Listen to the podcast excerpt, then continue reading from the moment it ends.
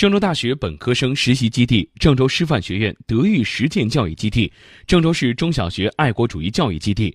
从去年开馆以来，郑州政协文史馆的社会教育功能日益凸显。接下来继续参观的，在郑州政协文史馆二层，讲解员正在为郑州师范学院和幸福路小学的学生们讲述郑州政协发展史。大量的历史图片和实物展示，生动的解说，科技感十足的互动体验，深受学生们欢迎。我挺喜欢的，因为我本身就是历史学专业的，这种方式是我也比较感兴趣。郑州市政协为郑州人民做了许多实事，作为一名郑州人，我长大了也要为大郑州的建设出谋划策。郑州政协文史馆采用雕塑绘画、沙盘模型、场景再现、多媒体和实物展示等方式，深入挖掘源远流长的政协文化，全面展示郑州政协的光辉历程和辉煌成就。郑州师范学院宣传部长惠宝德说：“在郑州政协文史馆设立郑州师范学院德育实践教育基地，能够让更多的学生了解、研究郑州政协的历史文化，进而更全面地认识郑州、热爱郑州。借助这样一个平台，我们的老师和同学。”都可以来这儿